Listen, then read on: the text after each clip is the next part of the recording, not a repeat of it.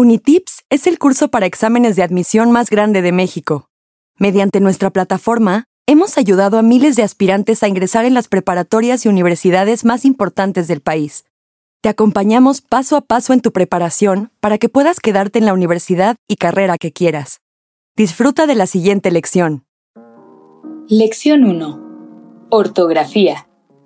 Las reglas ortográficas se han establecido para que haya uniformidad en la escritura, de manera que todo el mundo pueda entender lo que está leyendo. Algunas de las reglas ortográficas tienen que ver con el uso de las mayúsculas, la puntuación y la división silábica, pues el acomodo del texto en la hoja permite mayor claridad y coherencia en el reconocimiento de la información y de las ideas. Mayúsculas. Las letras mayúsculas son aquellas de mayor tamaño que sirven para resaltar, jerarquizar y enfatizar. Es importante mencionar que las mayúsculas se acentúan si la palabra lo requiere. Anteriormente, las imprentas no contaban con moldes de letras mayúsculas acentuadas, pero esto ha cambiado, sobre todo porque las impresiones se realizan desde un archivo en digital. Se escribirán con inicial mayúscula 1. La primera letra de una oración o párrafo. 2. Nombres propios de personas, animales, ciudades, países, calles, apellidos y siglas. 3. Sobrenombres o apodos. 4. Títulos, cargos y dignidades. 5. Siglas y acrónimos. División silábica. Las palabras se pueden dividir en sílabas, y para hacerlo correctamente debes considerar que hay grupos de vocales que forman diptongos, hiatos y triptongos. Para poderlos identificar, debes saber que existen dos tipos de vocales. Vocales fuertes o abiertas, que son la A, E, O, y vocales débiles o cerradas, I, U. Diptongos. El diptongo se forma cuando dos vocales cerradas, una abierta y una cerrada, o una cerrada y una abierta forman una sílaba. Por ejemplo, una palabra con dos vocales cerradas es ciudad y cuidado. Por eso esas palabras se dividen ciudad, cuidado. Una palabra que junta una vocal abierta con una cerrada es paisaje. 30. Causa. Europa estadounidense y se dividen paisaje. 30 causa. Europa. Estadounidense. Ejemplos de palabras que tienen vocales cerradas y abiertas son periódico, Tania, tienda, agua, cuerda, averiguo y se dividen de la siguiente manera. Periódico. Tania. Tienda. Agua.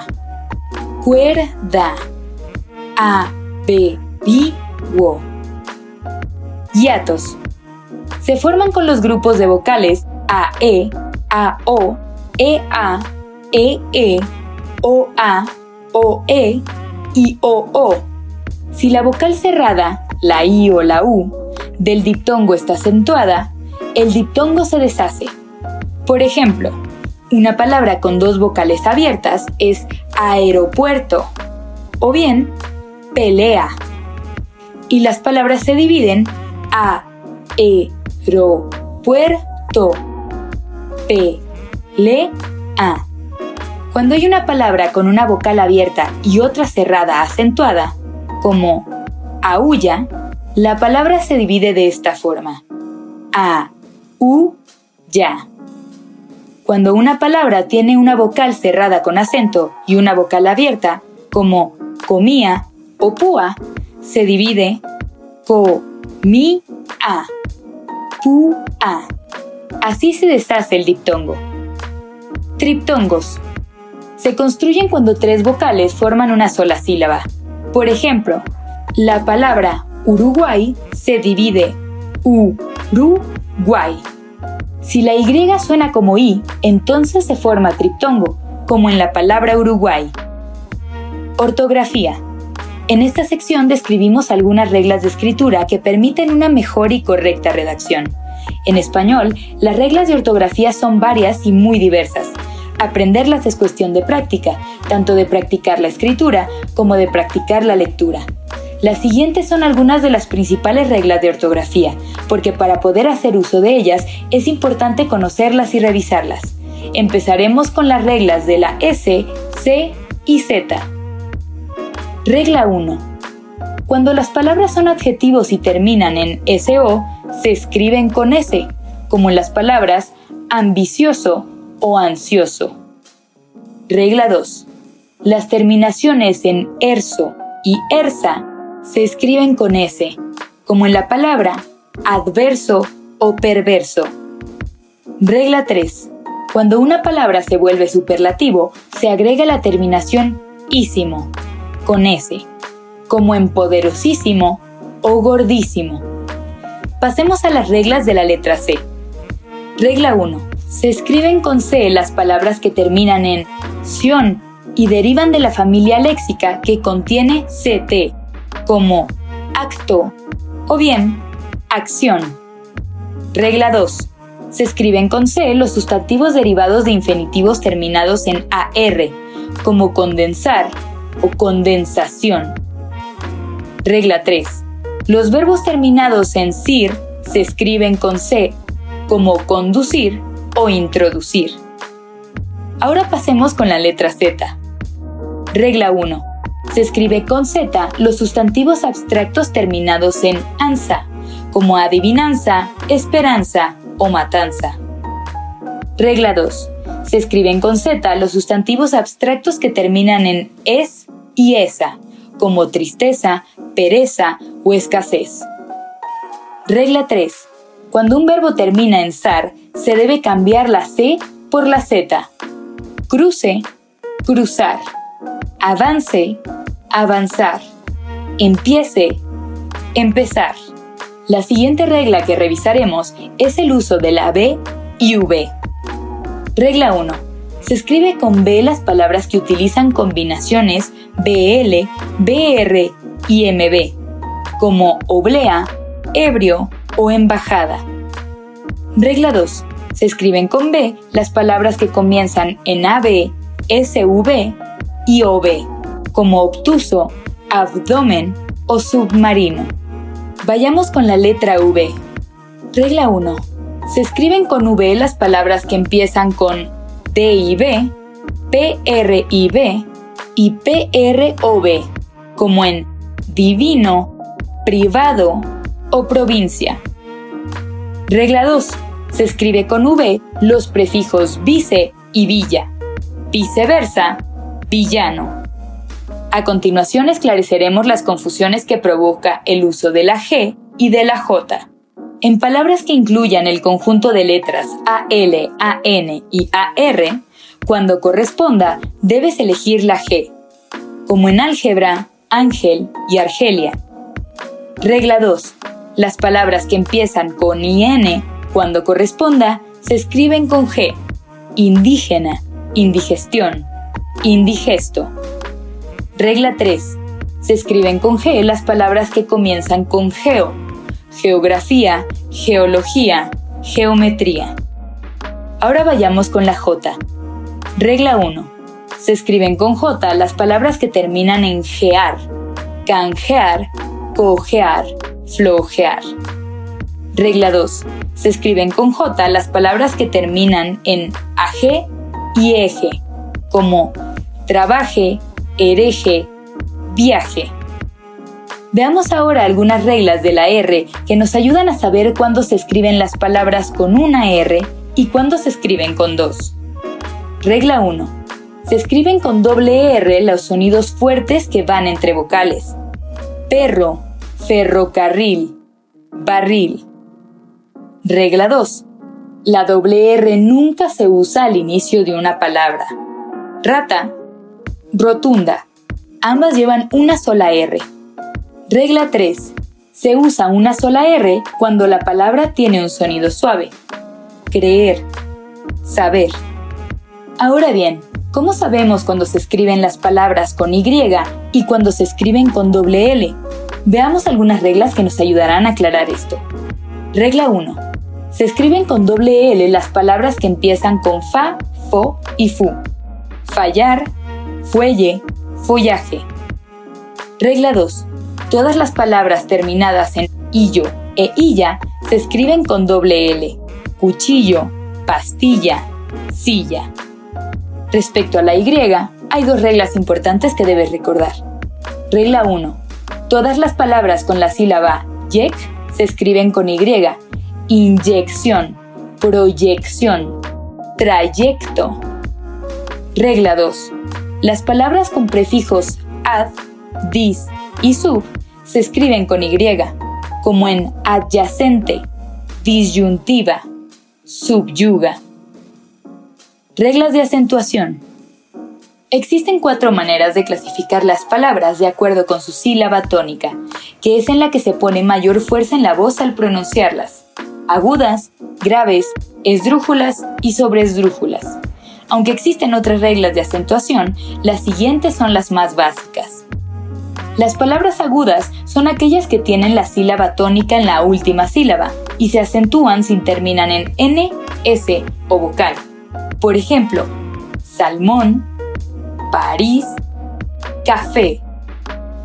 Las palabras graves tienen el sonido fuerte en la penúltima sílaba y se acentúan únicamente cuando terminan en consonante, excepto cuando terminan en N o S.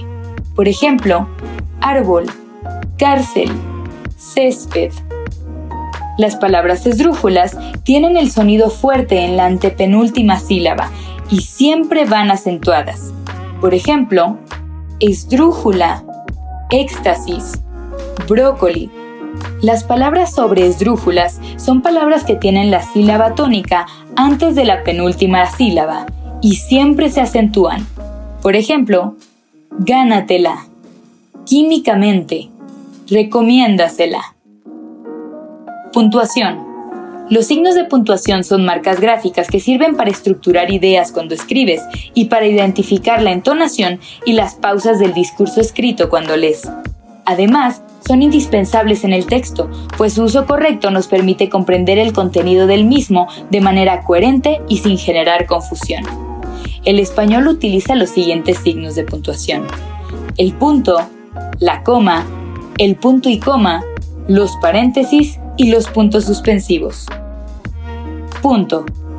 El punto se utiliza al terminar una oración o un párrafo. Después del punto se escribe una letra mayúscula.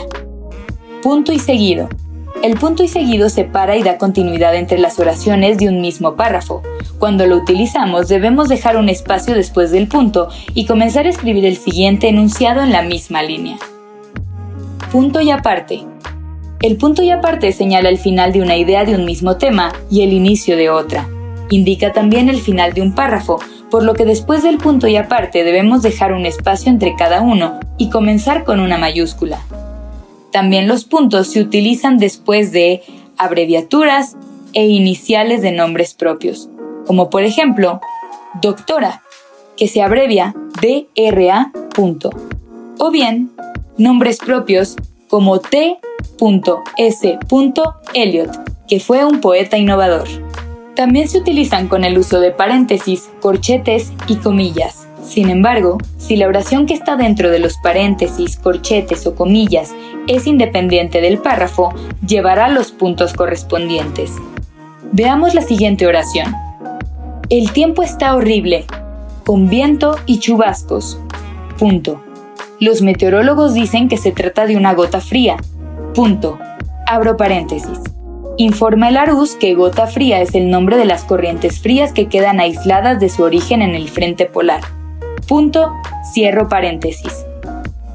La coma. La coma sirve para indicar pausas breves dentro de un enunciado sin cambiar de idea. La coma se utiliza en los siguientes casos. 1. Para enumerar, separar palabras, grupos de palabras y oraciones. Por ejemplo, en el viaje por Europa recorrimos varias ciudades en pocos días, coma, como Barcelona, Ámsterdam, París y Berlín. 2. para introducir la información extra a una oración sin importar que esta información sea una palabra, una frase o toda una oración simple o compuesta. Por ejemplo, Sor Juana Inés, coma, la décima musa, coma, es una de las grandes poetas de la literatura en español. 3. También usamos la coma cuando nos dirigimos a alguien, pero solo se usa cuando usamos la segunda persona del verbo. Por ejemplo, buenas tardes, coma, profesor. Joven, coma, un café, coma, por favor. 4. Usamos la coma para sustituir un verbo que aparece anteriormente o que se sobreentiende. Por ejemplo, Julián estudió historia, punto y coma, Carmen, coma, teatro, punto y coma, yo, coma, literatura. 5. También se utiliza para separar la oración principal de las oraciones subordinadas. Si no estudias, coma, vas a reprobar. 6. Al intercalar dentro de una oración un pensamiento o cita con su autor, utilizamos una coma. Por ejemplo, trabajando en una editorial, pienso mucho en la frase, llévense todo excepto la literatura, coma, como dijo el escritor César Aira. 7. Utilizamos coma antes de las siguientes conjunciones. Aunque, a pesar de, pero, si no. Por ejemplo, quería llegar presentable a la entrevista, coma, pero me caía en un charco. 8. Utilizamos coma al escribir el lugar y la fecha. Por ejemplo, París, coma, 14 de julio de 1789. Punto y coma. El punto y coma se utiliza cuando es necesario hacer una pausa menor que el punto, pero mayor que la coma. El punto y coma también se utiliza cuando separamos oraciones, periodos o cláusulas que tienen relación inmediata entre ellas. Por ejemplo, yo imaginaba ver aquello a través de los recuerdos de mi madre, punto y coma, de su nostalgia, entre retazos de suspiros. También utilizamos punto y coma cuando unimos series que están separadas por comas entre sí. Por ejemplo, en la celebración de Año Nuevo, participaron cuatro poetas con los siguientes poemas. Dos puntos. Agustín Goitisolo, coma, una revelación, punto y coma. José Ángel Valente, coma, el adiós, punto y coma. María Victoria Tencia, coma, la rueda, punto y coma. Aurora Luque, coma, al encontrar en Internet un mapa del mundo subterráneo. Punto. También utilizamos punto y coma cuando la oración contiene las siguientes conjunciones. Aunque, más, pero, sin embargo, etc. Por ejemplo, su pastel estaba perfecto, coma, pues siguió la receta al pie de la letra, punto y coma, pero no consiguió el primer lugar de los jueces. Los puntos suspensivos. Los puntos suspensivos normalmente se utilizan para generar suspenso en el texto. Siempre deben escribirse solo tres y sin espacio entre ellos, pero con un espacio antes de la siguiente palabra. Los puntos suspensivos también se pueden utilizar para dejar una idea incompleta. Por ejemplo, desde hace mucho tiempo te quiero decir que... puntos suspensivos. No, mejor no te lo digo. También se pueden utilizar los puntos suspensivos para expresiones conocidas o sobreentendidas, dichos, refranes o lugares comunes que el lector debe completar. Por ejemplo, camarón que se duerme, puntos suspensivos. También se utilizan para sustituir la palabra etcétera y para indicar que una numeración continúa. Por ejemplo, los principales aspectos que se deben conocer al redactar son ortografía, sintaxis, gramática, vocabulario, puntos suspensivos. También se utilizan para evitar palabras malsonantes. Por ejemplo, es un puntos suspensivos. Los paréntesis. Los paréntesis son utilizados para introducir información adicional dentro de una oración, como aclaraciones, fechas, notas y citas textuales. Por ejemplo, el león abro paréntesis, considerado el rey de la selva, cierro paréntesis, vive en la sabana africana y duerme hasta 20 horas al día. En esta oración, la información, considerado el rey de la selva, está dentro del paréntesis, ya que es información adicional que ayuda a contextualizar y a darle profundidad al enunciado. Resuelve los ejercicios de práctica en tu cuenta de Unitips y cuando estés listo, pasa a la siguiente lección.